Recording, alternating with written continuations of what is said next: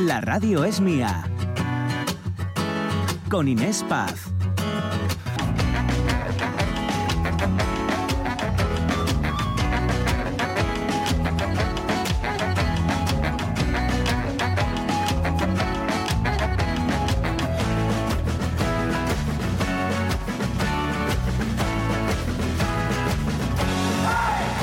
12 y 8 minutos, hasta las 2 vamos a continuar acompañándoles aquí en la Radio Mía. Es suya porque nos encanta que hablen con nosotros, eh, que nos cuenten lo que opinan cada día de un tema diferente. El de hoy, madre mía. Ya. Eh, las opiniones ahora, ahora enseguida las, las leemos, Mónica, porque vamos a recordar esas más de 100.000 casas de, en Asturias Claro. que están sin uso, sobre todo en la zona rural.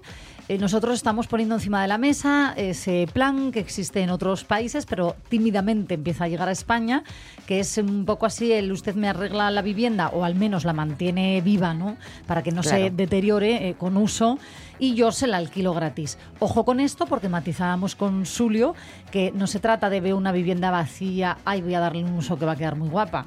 No, No, no, esto hay, es un contrato por el medio, claro. Exacto, esto es una forma legal de hacerlo. No, no estamos hablando de ocupación, ¿vale? Hoy, Eh, sea con el fin que sea. Vamos a ver qué opinan los oyentes. Pues ahora sí que me va a dar tiempo. Venga, sí. Recuerdo que eh, nuestra eh, la forma que tenéis para hablar con nosotros sabéis que es el número de teléfono a través del WhatsApp o contándonos algo del tema o Un audio, un audio, que queremos oírles. un audio también, un audio. 608 9207 92 Instagram a través de la cuenta arroba la radio es y Facebook la radio es mía. Vale. Pues eh, empezamos con Selvino Vázquez Fernández, que nos da los buenos días y nos dice, hoy sacáis un tema muy escabroso, según se mire. Eh, vemos miles de casas vacías. Para es o sea, sin habitar y con exceso de falta de mantenimiento. Mientras, por otro lado, constructores y fondos buitre diciendo que hay, eh, que, hay que hacer viviendas nuevas. Y digo yo, ¿por qué no se reparan y se cuidan las existentes y se les ofrece a jóvenes y gente sin recursos o pocos recursos? Yo pienso que se daría trabajo para ponerles al día eh, las casas se refiere, y a la vez se puede ocupar, alquilar o vender a la gente que necesita o busca vivienda. Bueno, gente, no me enrollo más, dice que esto daría para muchos programas. Que paséis buen programa y se os quiere. Muchísimas gracias igualmente. Gracias eh, bueno, por los ánimos y por esa opinión.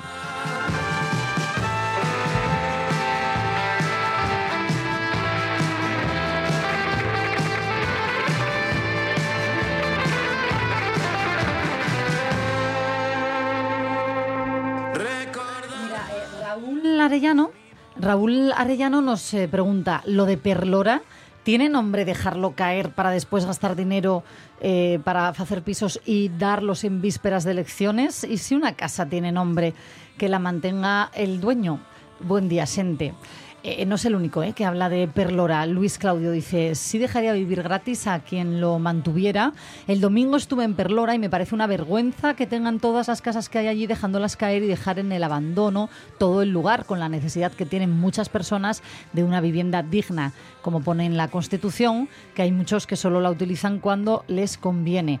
Lo de Perlora da una pena, eh, por decirlo así, tremenda, ¿eh? Lo- yo también lo creo.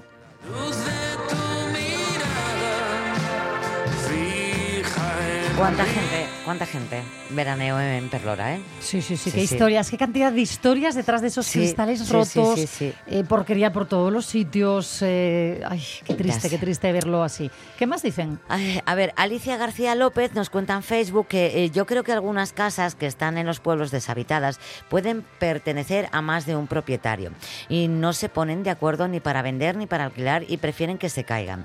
En la mayoría de los pueblos no hay muchos recursos para la juventud, entonces solo serían mm, para vacaciones o fines de semana y aunque no tengas que pagar rentas, si quieres, eh, si tienes que hacer una reparación importante, estás haciendo una inversión en un inmueble que no es tuyo. Lo veo complicado. ¿Será que soy pesimista? Bueno, mujer. Ay. Ay. Vamos con otra. Venga, otra. María Menéndez, buenos días. En cuanto a viviendas vacías, mayoritariamente son de bancos, ya que la sociedad eh, les hemos... eh, rescatado, Rescatado. al menos podían eh, cederlas para que desde la administración se cedan a personas sin recursos. También se han vendido eh, viviendas sociales a fondos buitre. Ese es el problema. La solución no es que los ciudadanos de a pie dejemos una vivienda gratis. El problema es la especulación y, y es la administración quien ha de solucionarlo. Pues eh, sí, es que no podemos decir otra cosa.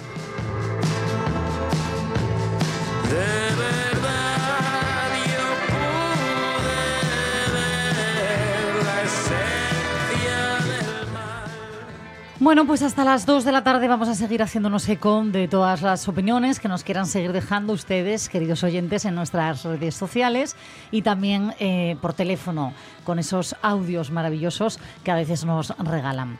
Mm, avanzamos con esto. Mira, eh, se está escuchando mucho en redes con esto de los pisos, Mónica, que al final no se trata de la voluntad social, sino que deberían los poderes públicos eh, ponerse manos a la obra, ¿no? Con esa red de vivienda pública social.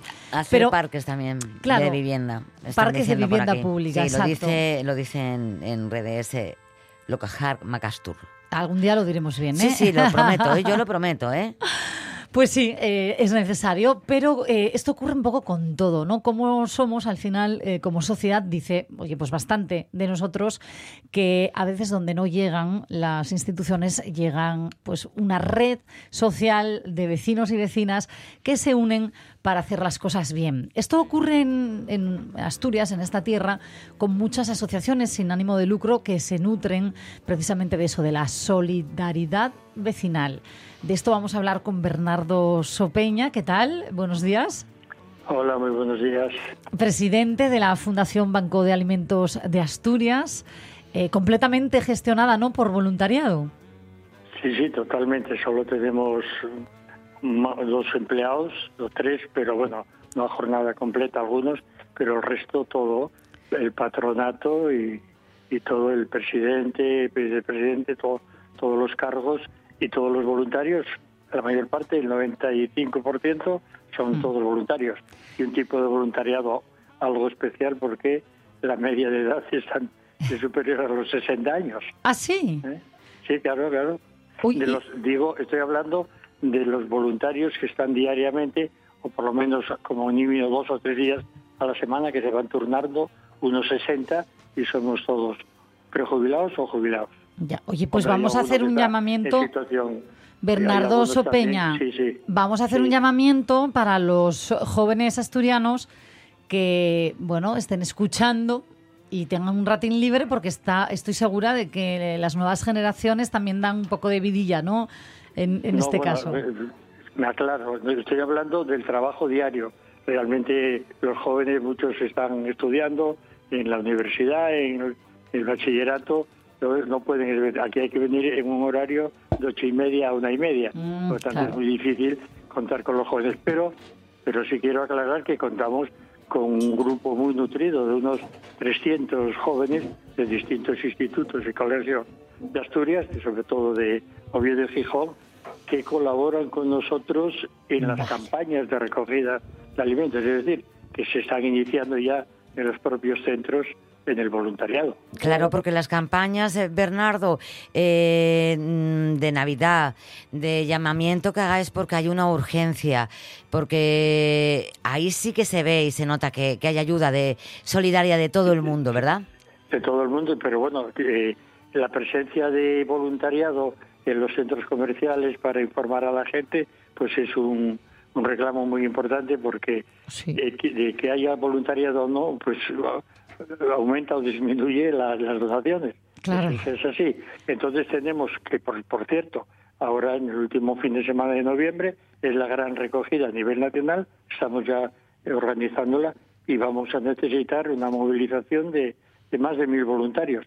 Cuantos más voluntarios, más tiendas, más centros eh, podemos atender y la, la ventaja es que donde hay voluntariado la recaudación sube. Claro, Mira, voy a dar un dato porque el año pasado, eh, Bernardo, un total de 145 entidades sociales de la región recibieron de manera directa aportaciones del Banco de Alimentos de Asturias, llegando así a atender a más de 14.500 personas en situación o, o riesgo de, de exclusión. sí, sí. Eh, necesitamos mil voluntarios ahora mismo. Bueno, o más, cuantos más. Claro, como poco. Porque mm, te digo una cosa, de- del éxito de esa campaña de este año va a depender en gran manera el desarrollo del 2024. Estamos Claro. en un momento bastante crucial porque precisamente está entrando ahora en la- las últimas remesas de los fondos europeos. Ya no van a existir. Y esa, que era casi el 37% de lo repartido, era de esa procedencia, pues habrá que sustituirlo con otro.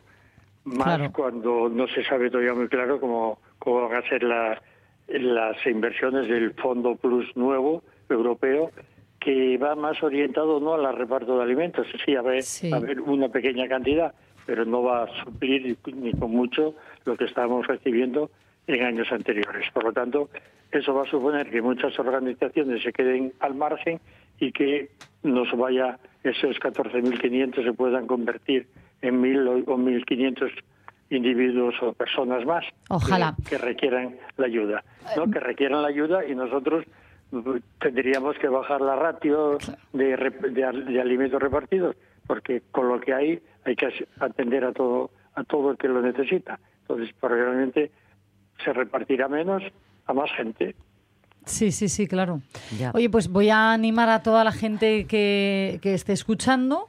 a- bueno, ¿dónde se pueden poner en contacto si quieren No, participar? en, en nuestra página web vienen todos los datos para hacerse voluntario, para colaborar, para todas las formas de colaboración, que la colaboración no es solo la gran recogida. El año pasado no cumplimos las expectativas, recogimos, eh, al- eh, teníamos las expectativas puestas en 350.000 kilos y recogimos, de, me parece que 253.000, es decir, nos faltaron kilos.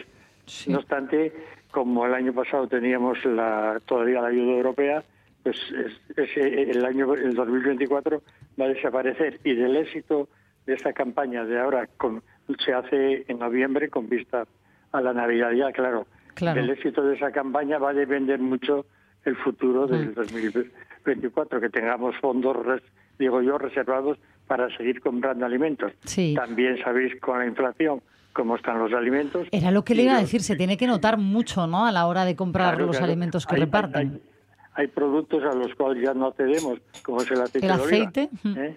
De oliva, claro. Tomamos girasol, que ya, ya está bastante caro.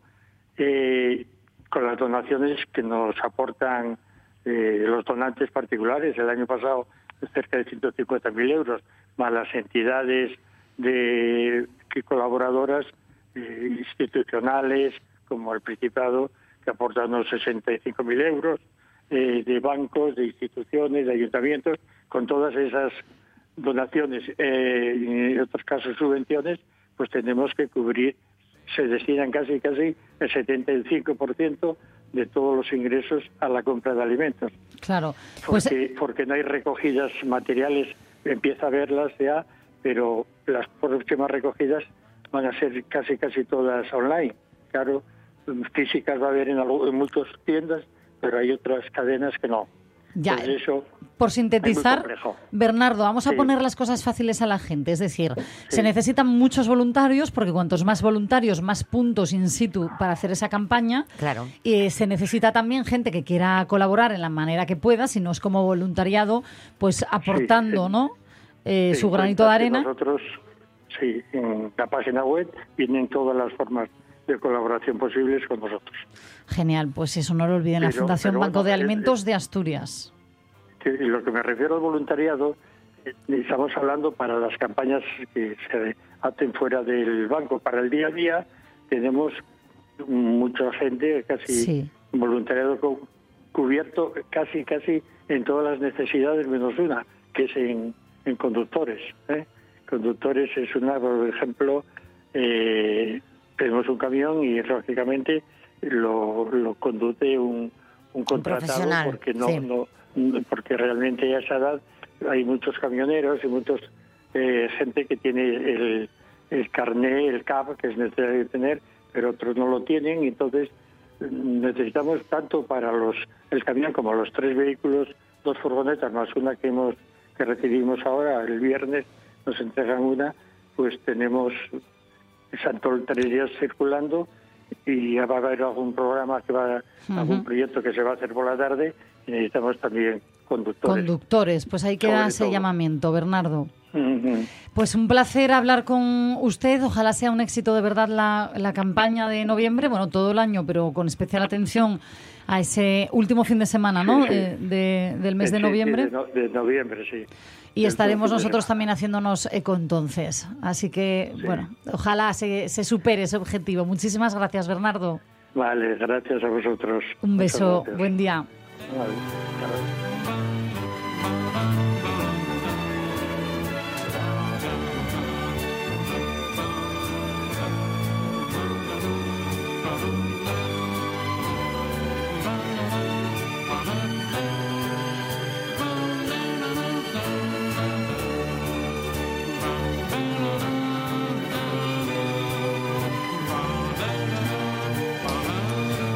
A las eh, 12 y 23 minutos de la mañana vamos a contarles más cosas. Vamos con esas otras noticias, Mónica Solís. Bueno, eh, sí, ¿Sí? claro. Ah, que se me olvida a mí la musiquina. Claro, hay que, hay que Ay. vestir las, eh, estos momentos ¿no? que, que les llevamos a diario. ¿Tú sabes eh, qué, qué es lo que más se roba en verano? A ver, un momento, un momento. Ya, a mí antes de saber lo que es, a mí lo que me escandaliza es esa normalización del robo. Vamos- a... vamos- eh, Bueno, pues oye, hay, hay gente que es muy amiga de lo ajeno. mal, qué mal eh, está eso. que no les estamos dando bombo a ellos, ¿eh? No, no, Pero ojo, sí claro. quizás por comunidades, te voy a decir así pinceladas de lo que más se roba en ciertas comunidades. Vale, eh, pero vamos a, a ver, robos, ¿de qué, de qué tipo de robos hablamos? alimentos, cosas así. Ah, o sea, en los supermercados. En los sí, supermercados. Mira, te voy a, a, a decir el mapa de lo que más se roba en supermercados por comunidades autónomas. Ese es el titular de una televisión generalista que, he recogido pues para contarte un poquito. Algunas, algunas de esas eh, comunidades, pues para mí es lógico, porque de lo que más se roba en los supermercados y sobre todo en verano, que me digan que en la comunidad de- de de Cantabria, pues sea eh, gambas y langostinos, que por cierto, yo no sé cómo salen con ello. ¿Cómo lo hacen? Gambas y langostinos Sí. congelados, entiendo. Hombre, yo entiendo que son congelados los productos, o sea, o que vienen empaquetados de alguna manera. Madre mía, me estás dejando... En Cataluña, vamos a que, ver, que se... el cava. el- a ver, claro, es que vamos a matizar esto, porque yo digo, bueno, no sé, a lo mejor es alguien que tiene una necesidad imperiosa de No, pues alimentarse parece que él a no, sus que no, que no, que no. Y yo que sé, pan, bueno, lo En que la- sea. en- Pero el cava me en la van a información que ¿eh? nos que, que estoy leyendo Que no estoy justificando no yo no no ¿eh? para nada en absoluto pero- no pero la información que estoy leyendo es quizás eh, eh, lo que dicen no que que al haber subido tanto los precios eh, pues la gente recoge o, o, bueno recoge de manera Es que se recoge, se recoge sí. roba directamente, se roba, lleva se lleva se es un va delito. se- se- en fin eh, las cosas que, bueno, pues a lo mejor le apetecen y necesitan. Y en verano, como hay tantísima gente en los supermercados, Necesitan cava. Cava, claro. Pues, cava para celebrar las Navidades. Yo qué sé. Tú dices, claro, roba lo que necesitan. No, cava no necesitan, ¿eh? Por ejemplo, Castilla-La Mancha, queso.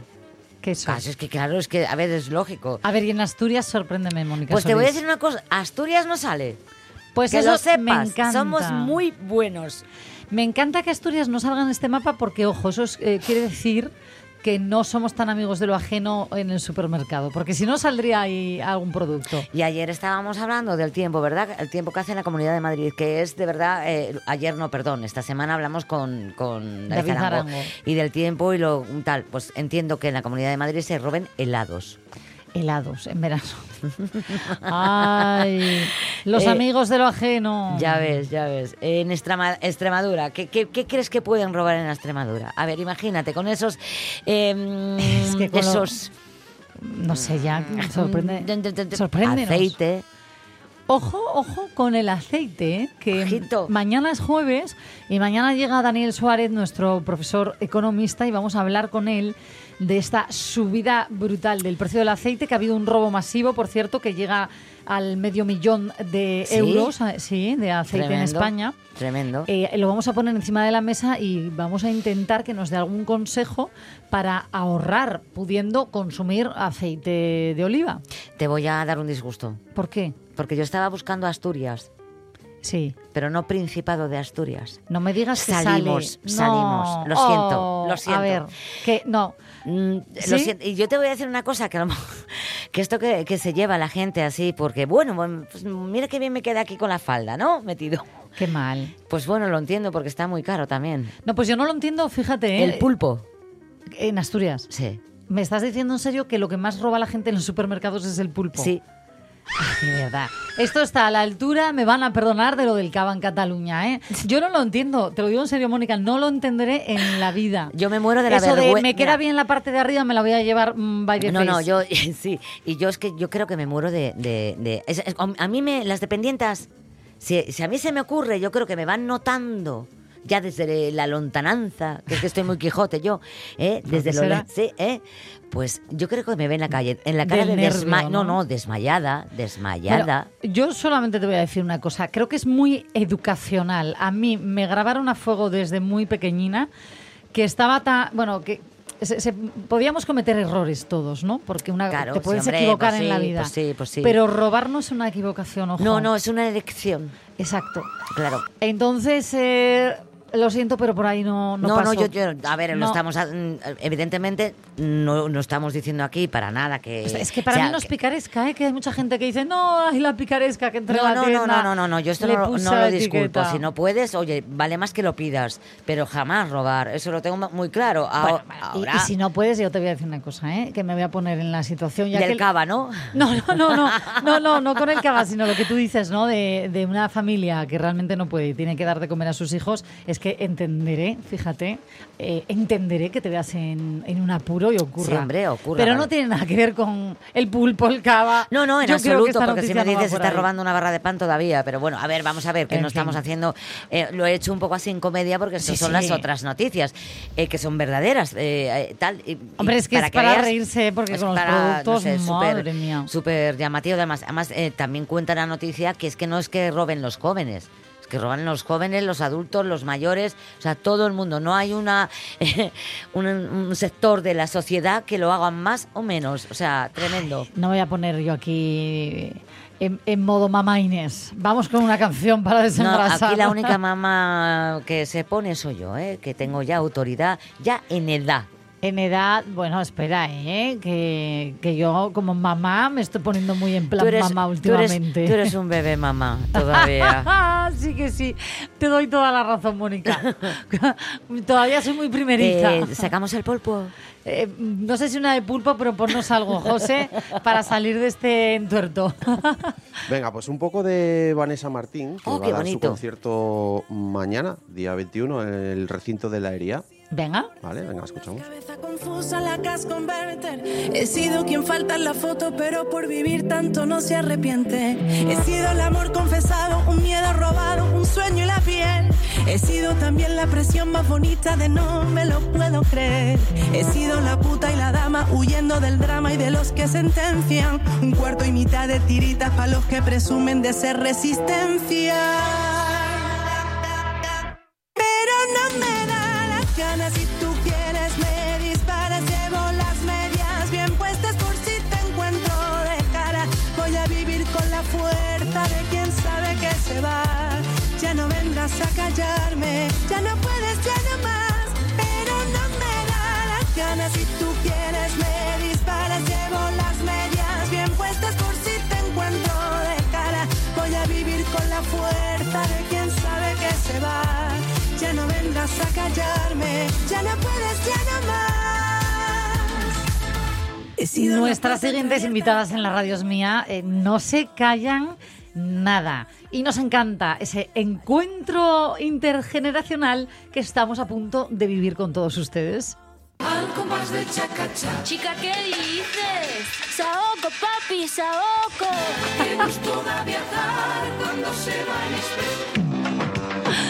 Madre mía, madre mía. Una Qué mezcla buena más buena, mezcla. qué buena mezcla. Aunque yo no sé si nuestra Abu Josefina Martínez es más del chacachá o también de la Rosalía.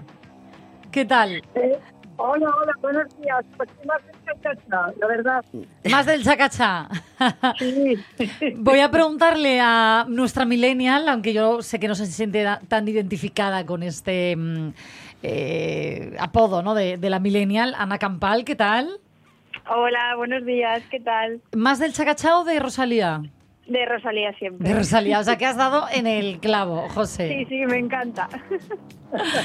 Ay, bueno, oye, cada una en su época, con, con lo suyo.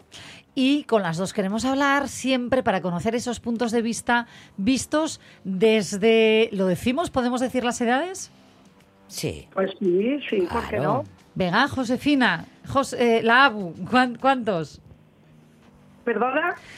A- a- eh, ¿Cuántos años, Josefina? Yo tengo 75. Os lo mandé 75. por correo el otro día para que se Mónica.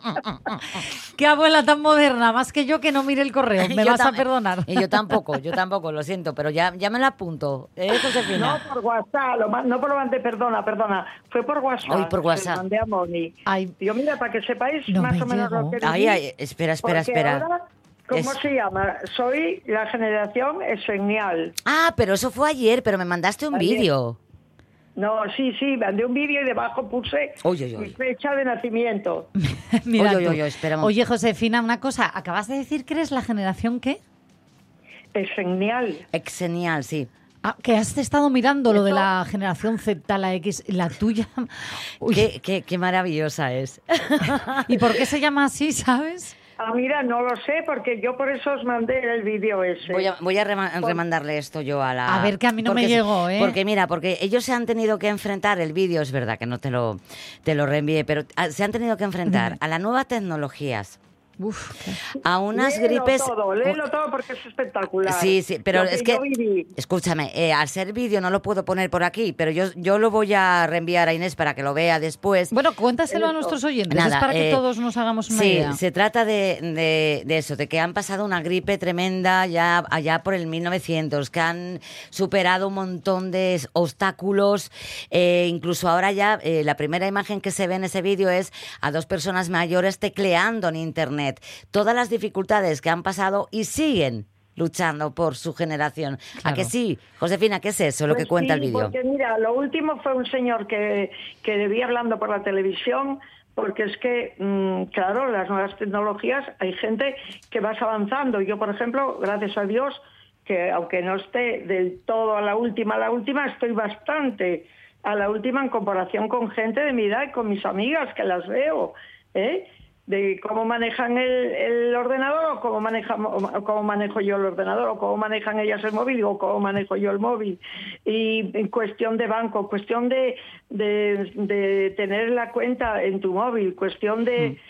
Pues un señor se- por la televisión habló el otro día diciendo que no había derecho, pues, pues eso, pues que, que, que nos pusieran tantos impedi- impedimentos a las personas mayores en los bancos, por ejemplo. Por ejemplo, sí. Total. Mm, sí, sí, Sí, sí, sí.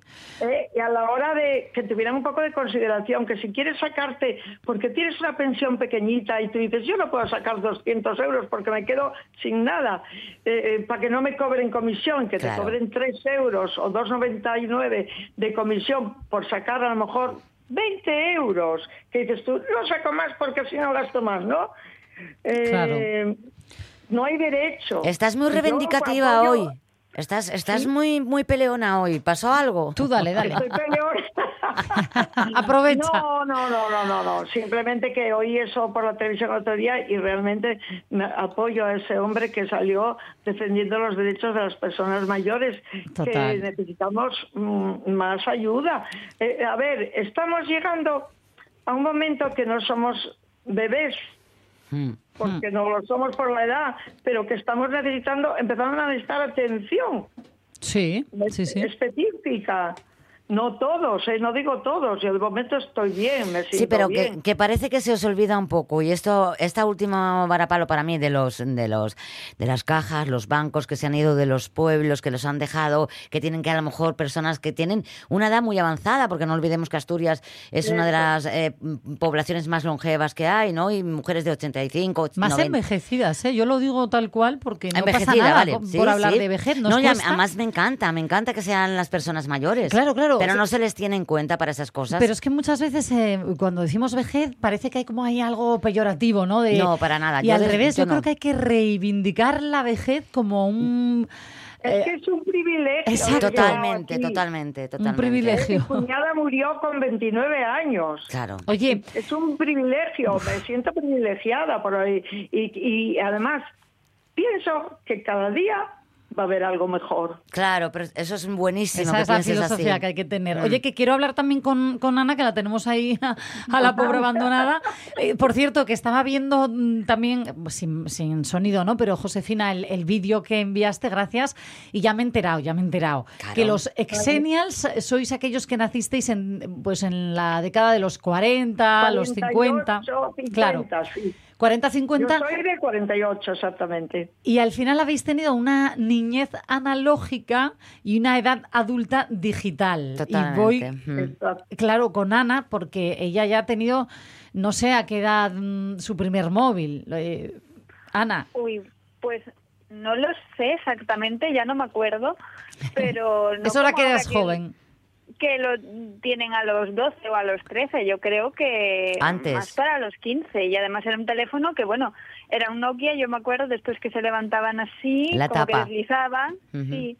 Y mm, eh, ponía música y poco más. Entonces, bueno, era un teléfono para llamar y que te tuvieran localizada y poco más. Claro, lo que pasa es que ese teléfono que tú describes, de los primeros, ese Nokia que se levantaba la tapa y demás, tú, Ana, lo tuviste jovencina Sí, y Josefina a lo mejor tuvo ese mismo modelo, ¿con cuántos años más o menos? Pero ya, ya va- bien mayor. Claro. Porque, porque me acuerdo que, mira, yo ya llevo cin- 15 años jubilada, ¿no? De, de la empresa, de mi trabajo. Eh, o sea que añádele otros 10 años más, cuando yo estaba con, con los móviles nuevos, que estaba con, con los alumnos, y me decían, uy, uy, qué va, no, pues tú no puedes manejar ese móvil.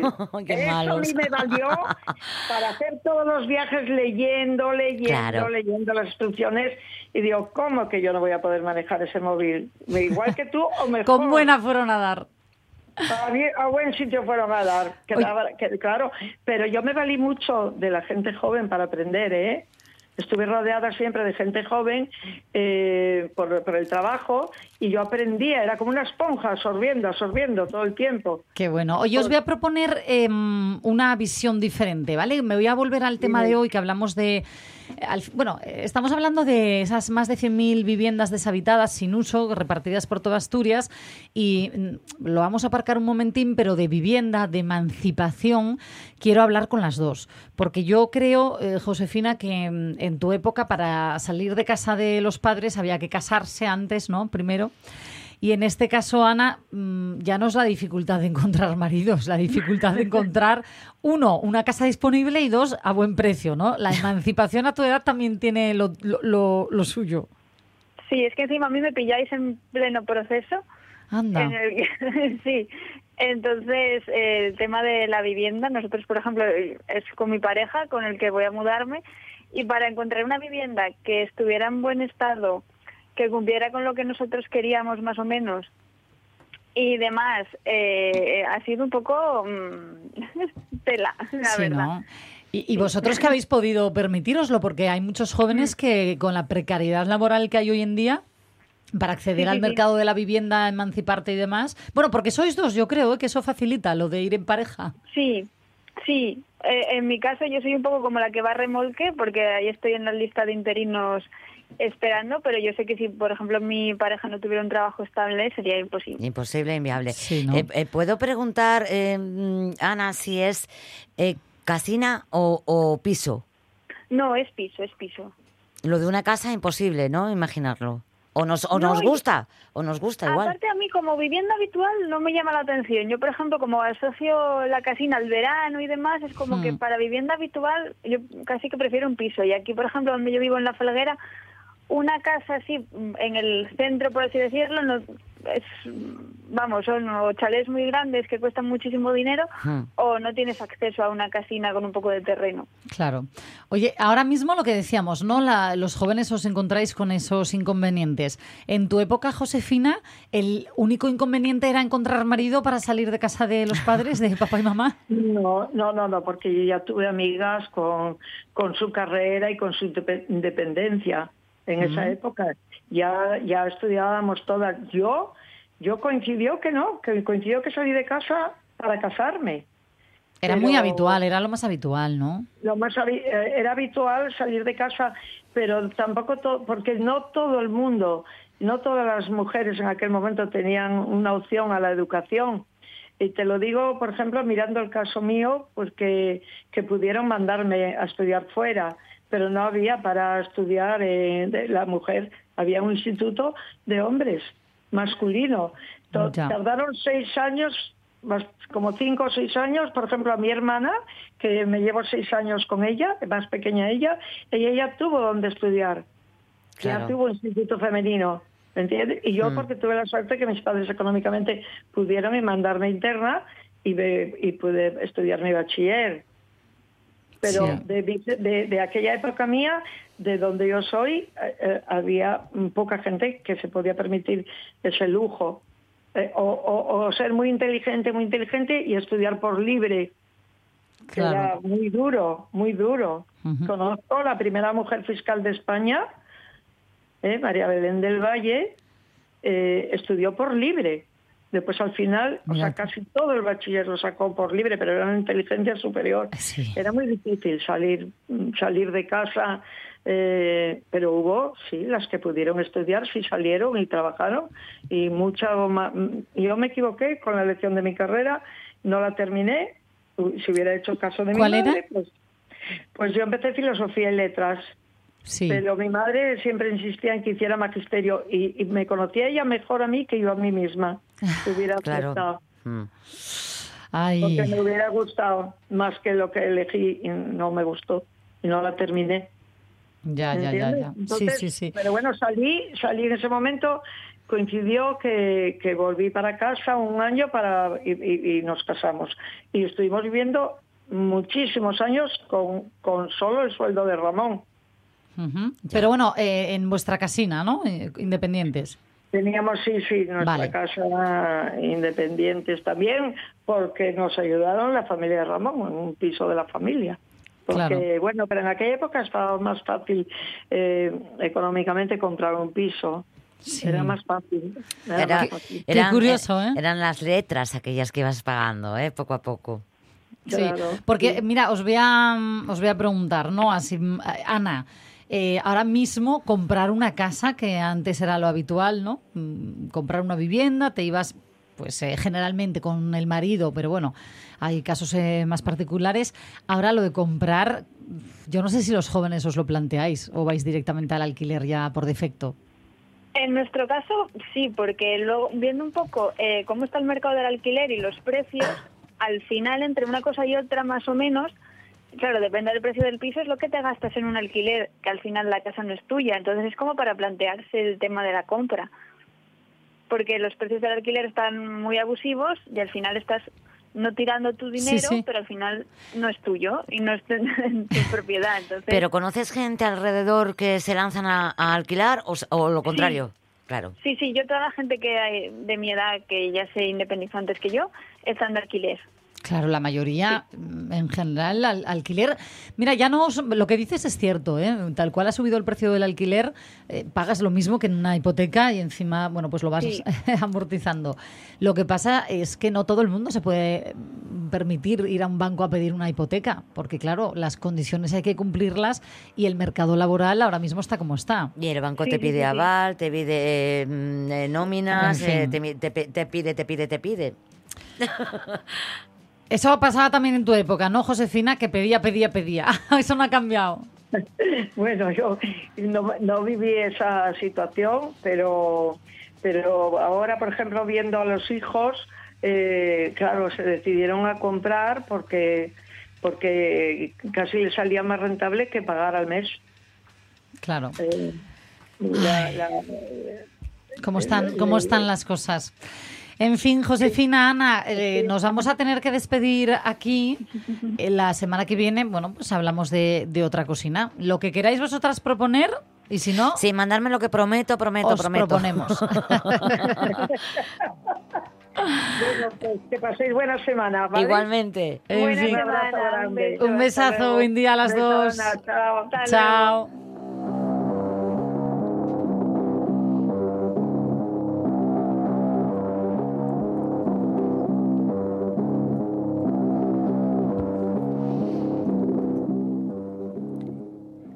Bueno, me- eh, estamos hoy muy musicales. Hemos empezado con el chacachá, la Rosalía. Ah, est- Esta, esta. Eh, sí, sí. ¿De quién eres tú más? ¿Cómo? Mira, No es que sí, no sí. es que te estará muy enfrascada. No, no, Mónica, digo, entre esto, Sí. Rosalía, Sí. ¿Que quién elijo yo? ¿A los dos?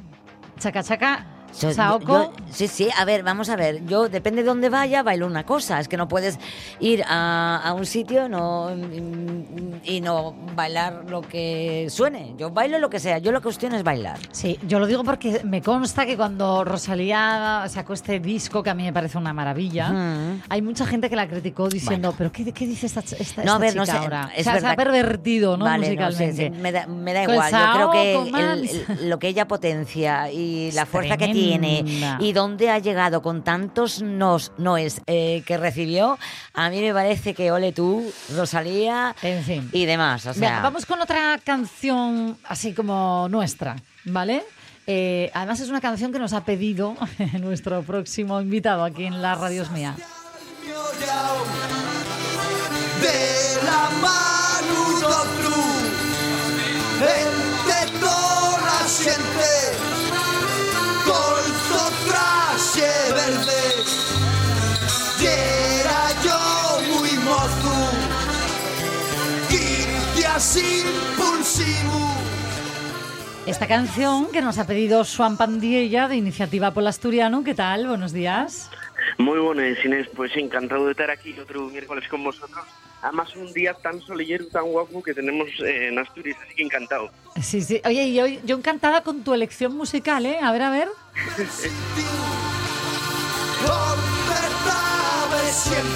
Disebra, ¿no? Sí, efectivamente, estábamos con Dixebra y con ese cancio de amor que el grupo dedica a la botellina de sidre, a la botella de sidre y por lo tanto también a la, a la nuestra bébora, al nuestro, a la nuestro manchar, casi me atrevo a decir, porque estamos en tiempo de, de mallar, pero dígase que a piques en Tamara mallar, ¿no? Sí. Pero también tiempo de, de trasiego, y es que este fin de semana... Era lo que te iba a decir, nos vamos entonces por ahí, ¿no?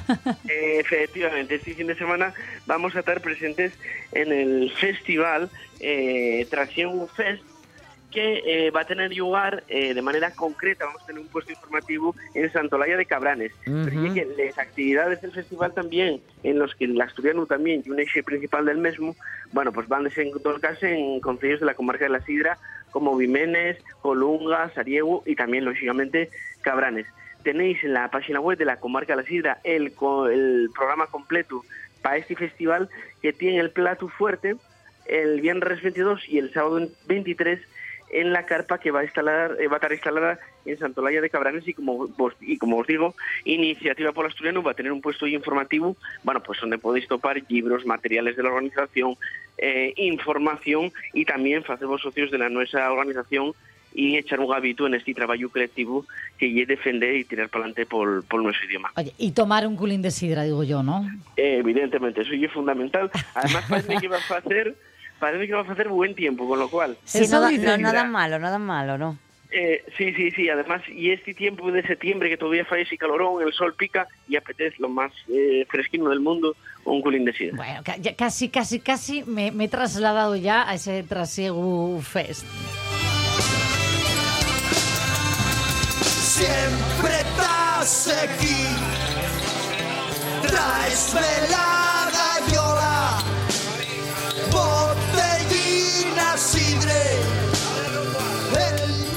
A ver, a ver, que entre tanta botellina de sidra se nos va a olvidar también esos cursos eh, de iniciativa por el asturiano que siga abierta o no la inscripción. Sí, así es, Inés. Tenemos abierta la convocatoria ya desde el pasado 11 de septiembre. Insistimos mucho en ello. ¿Por qué? Porque yo hay gente que cuando cerramos ya el plazo, se, oye, ¿puedo apuntarme? Pues yo siempre digo, oye, eh, el plazo es bien amplio, pero bueno, este año todavía lo ampliamos un poquitín más, ¿no? En la página web de Iniciativa por Asturiano tenéis toda la información de los cursos, nivel 1, nivel 2, se hacen a través de una plataforma eh, a distancia, a una plataforma Moodle, con lo cual eh, parece que costó un poquillín arrancar después de la pandemia, Sí. recuperar la presencialidad, pero bueno, estamos muy contentos con ese formato, con lo cual, bueno, pues eh, seguimos para adelante con ello, la respuesta está siendo muy buena y bueno, animamos a cualquier persona a que eche un huello a la, a la nuestra página web y si alguien tiene alguna duda también, que nos llame o que contacte a través de nosotros al correo info arroba iniciativapolasturiano.org.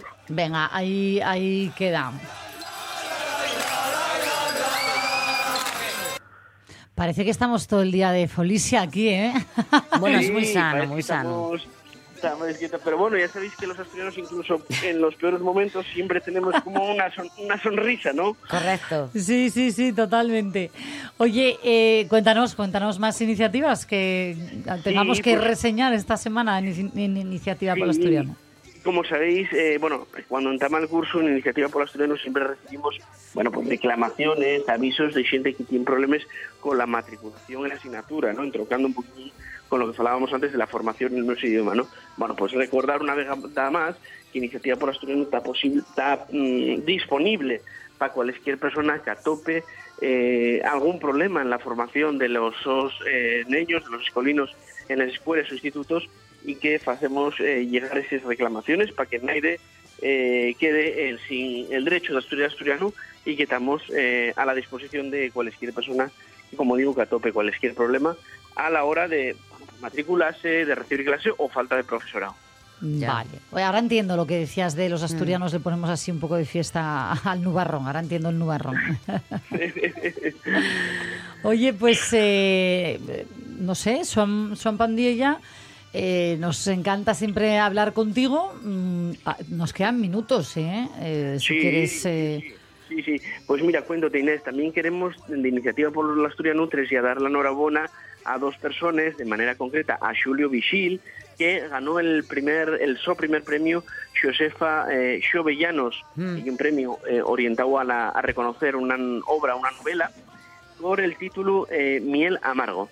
Eh, el escritor Yerbatu, eh, bueno, regalónos una obra en prosa de casi 20 años eh, después de la publicación de la, de la Inmoral en el 2005, ¿no? Miel Amargo y una novela muy ágil, muy corta, entretenimiento y combina humor, amor e intriga y en esas eh, posibilidades, bueno, va desarrollando eh, una obra bien interesante que acaba, como digo, de algamar el, el premio Josefa Xovellanos eh, 2023.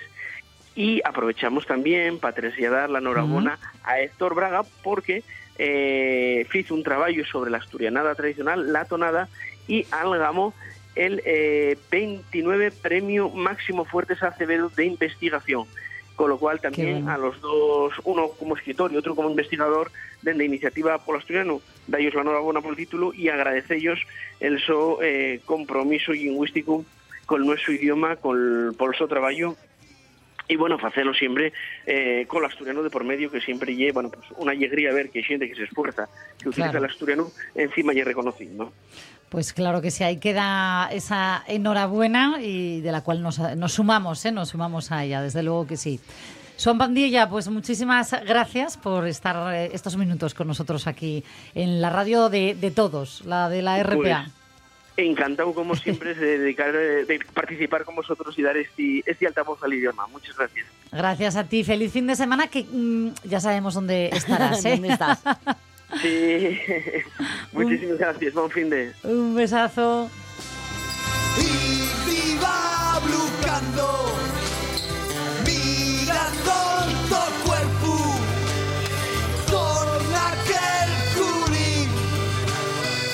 que se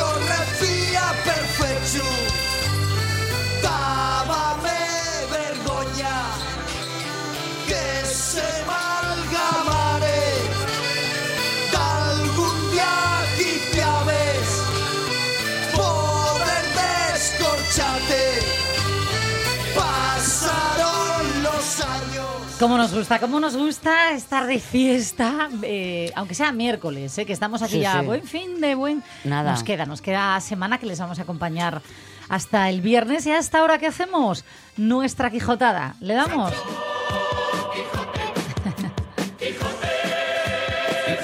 ¿Se acuerdan, ¿Se acuerdan ayer, queridos oyentes, que dejamos a Don Quijote de la Mancha en esa venta con unas mozas que querían desnudarle y el que no?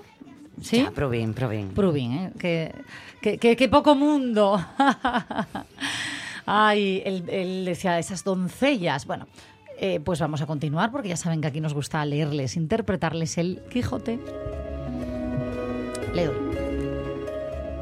Las mozas que no estaban hechas a oír semejantes retóricas no respondían palabra, solo le preguntaron si quería comer alguna cosa. Cualquiera, llantaría yo, respondió don Quijote, porque a lo que entiendo me haría mucho al caso. A dicha acertó a ser viernes aquel día y no había en toda la venta sino unas raciones de un pescado que en Castilla llaman abadejo y en Andalucía bacalao y en otras partes curadillo y en otras truchuela. Preguntáronle si por ventura comería su merced truchuela, que no había otro pescado que darle a comer. Como haya muchas truchuelas, respondió don Quijote, podrán servir de una trueba. Por eso se me da que me den ocho reales en sencillos que una pieza de a ocho. Cuanto más que podría ser que fuesen esas truchuelas como la ternera, que es mejor que la vaca, y el cabrito que el cabrón. Pero sea lo que fuere, venga luego, que el trabajo y peso de las armas no se puede llevar sin el gobierno de las tripas. Pusiéronle en la mesa a la puerta de la venta por el fresco, y trájole el huésped una porción de mal remojado y peor cocido bacalao, y un pan tan negro y mugriento como sus armas. Pero era materia de grande risa verle comer, porque como tenía puesta la celada y alzada la visera, no podía poner nada en la boca con sus manos, si otro no se lo daba y ponía. Y así una de aquellas señoras sería de este menester, mas el darle de beber no fue posible, ni lo fuera si el ventero no horadara una caña, y puesto él un cabo en la boca, por el otro le iba echando el vino. Y todo esto lo recibiría en paciencia, a truco de no romper las cintas de la celada. Bueno, pues eh, aquí lo dejamos hoy. Eh, breve pero intenso, porque nos damos unos minutos con nuestros compañeros de informativos de la RPA y a la vuelta continúan estos caballeros eh, y damas acompañándoles hasta las 2 de la tarde y escuchando a nuestros oyentes. eh, Hasta ahora.